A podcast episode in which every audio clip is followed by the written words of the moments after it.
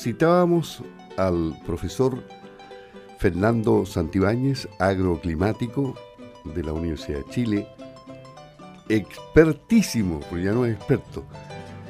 Que todos los días nos acordamos de él desde que lo entrevistamos hace un tiempo, cuando queríamos saber cómo iba a estar la primavera. Pero fue un pleno, total, así, medio a medio, como se dice en buen chileno. Y, vamos con lluvias hasta diciembre, no han parado no lluvias torrenciales que hayan dejado inundaciones tremendas, pero llueve, llueve, llueve. Sol, agua, sol, agua, lluvia, lluvia. Y esto indica que es el fenómeno de la niña como tal, dijo él en su momento, el que mientras no se retire, no nos dejará de sorprender esta primavera. Ayer estaba lloviendo en Santiago, va a llover el fin de semana. Es decir, las condiciones meteorológicas son inestables y serán inestables. Ahora, el cambio climático también nos preocupa.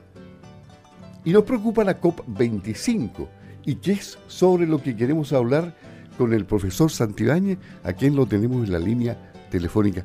Profesor, ¿cómo está? Muy buenos días. Muy buenos días, ¿cómo está? Un gusto saludarle. Igual, igualmente.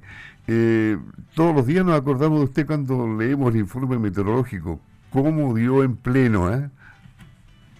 Sí, bueno, se ha cumplido lo que pronosticamos, que íbamos a tener una primavera algo fresca y con lluvias no tan intensas, pero frecuentes y continuas, ¿no? Que es lo que ha venido ocurriendo más o menos de la Araucanía hacia el sur.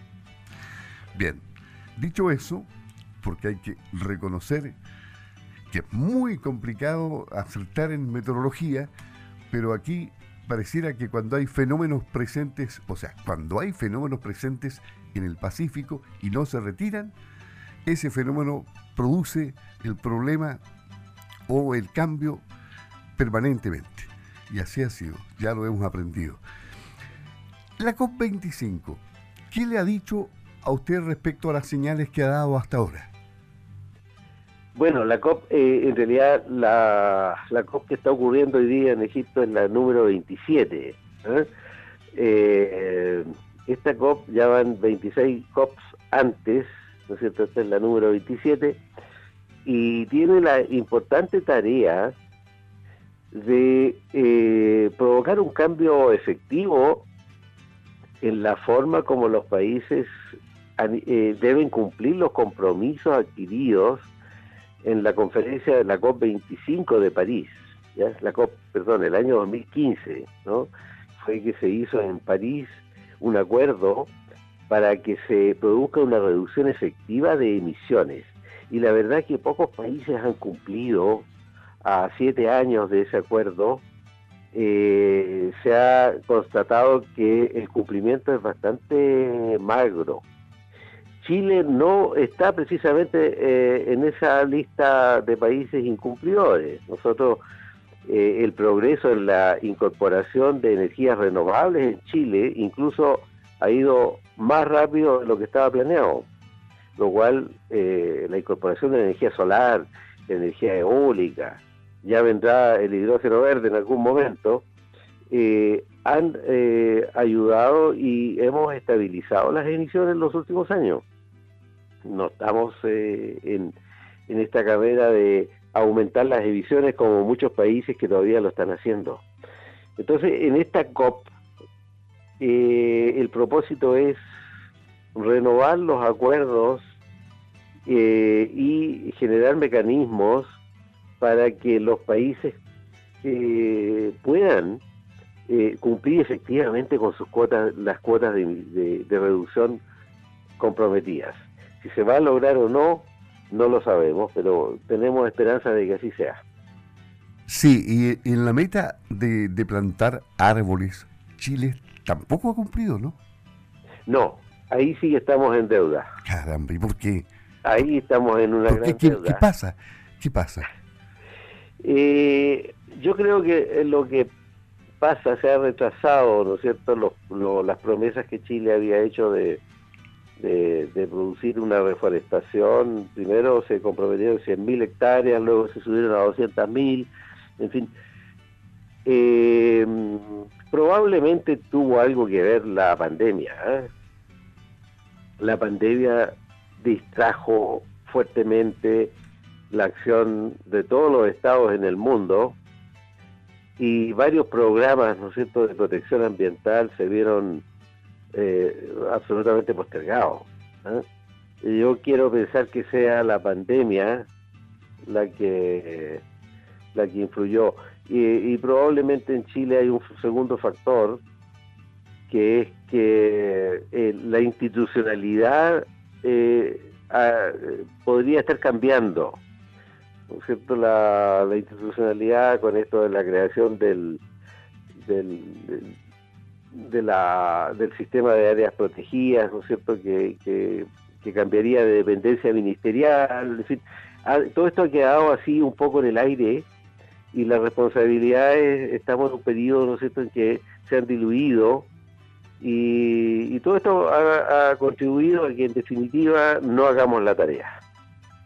¿Ya?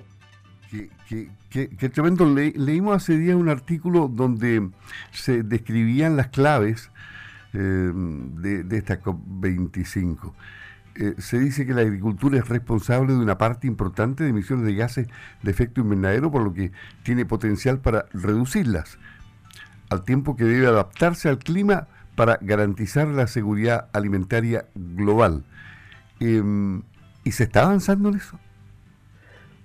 Bueno, eh, se está, hay dos planos, este problema tiene dos planos.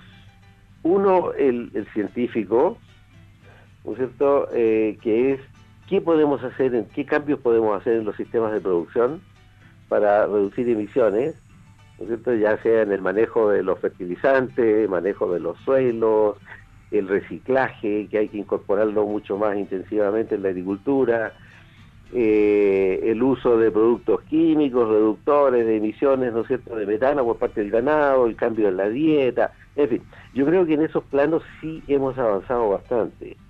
La ciencia, ¿no es cierto?, el INIA, las universidades eh, tienen importantes investigaciones en curso con resultados ya que son, claros y precisos.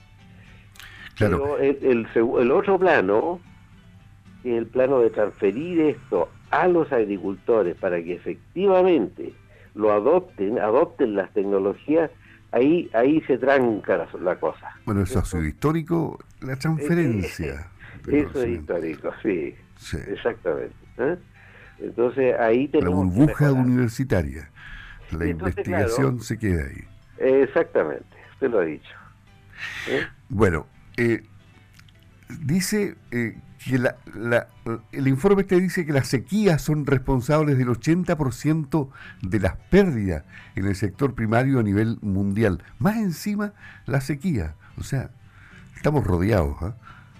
Bueno, efectivamente, ese yo diría que es el punto rojo de todo el futuro de la agricultura en materia de cambio climático. La, sequía es un problema que está afectando prácticamente a todo el globo.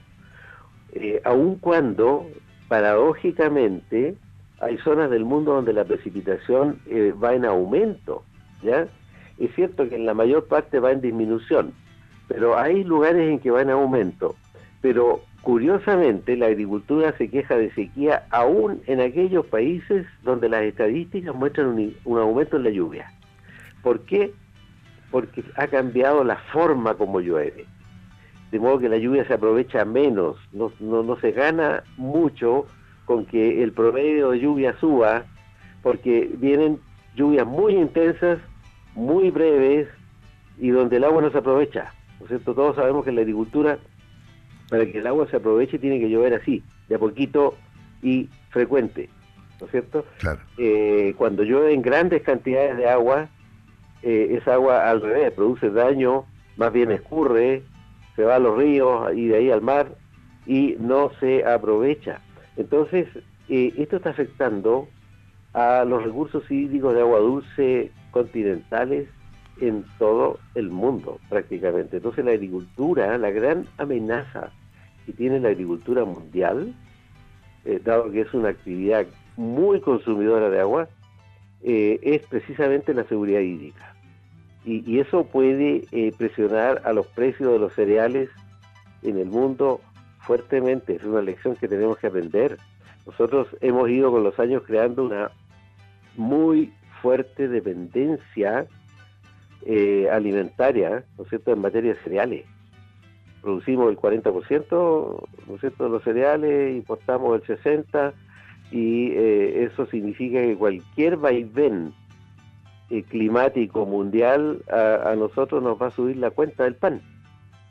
Por Dios. llegamos a tener más de un millón de hectáreas de trigo, ¿no es cierto?, en los años fines de los 60, principios de los 70. Y eso hoy día no tenemos ni un quinto de aquello.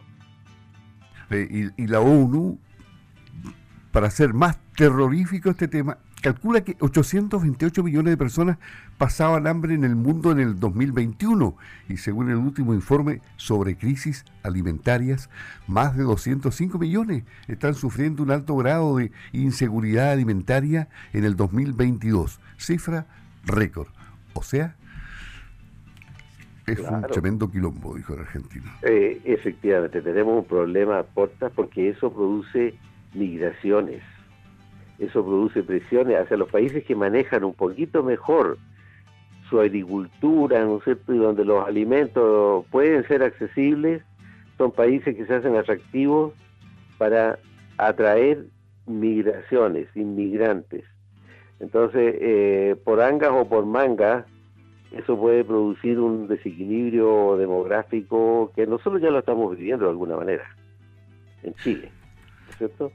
Eh, entonces eso puede traer una serie de otros problemas, ¿no es cierto?, de orden político y social, que eh, por, eso es urgente, eh, ojalá a la COP le vaya bien a la COP27 porque necesitamos volver a reestabilizar el clima del mundo porque el clima, nos estamos dando cuenta de que es el inicio de una cadena de fenómenos que desembocan finalmente en equilibrios políticos, económicos, sociales, ambientales, de todo tipo.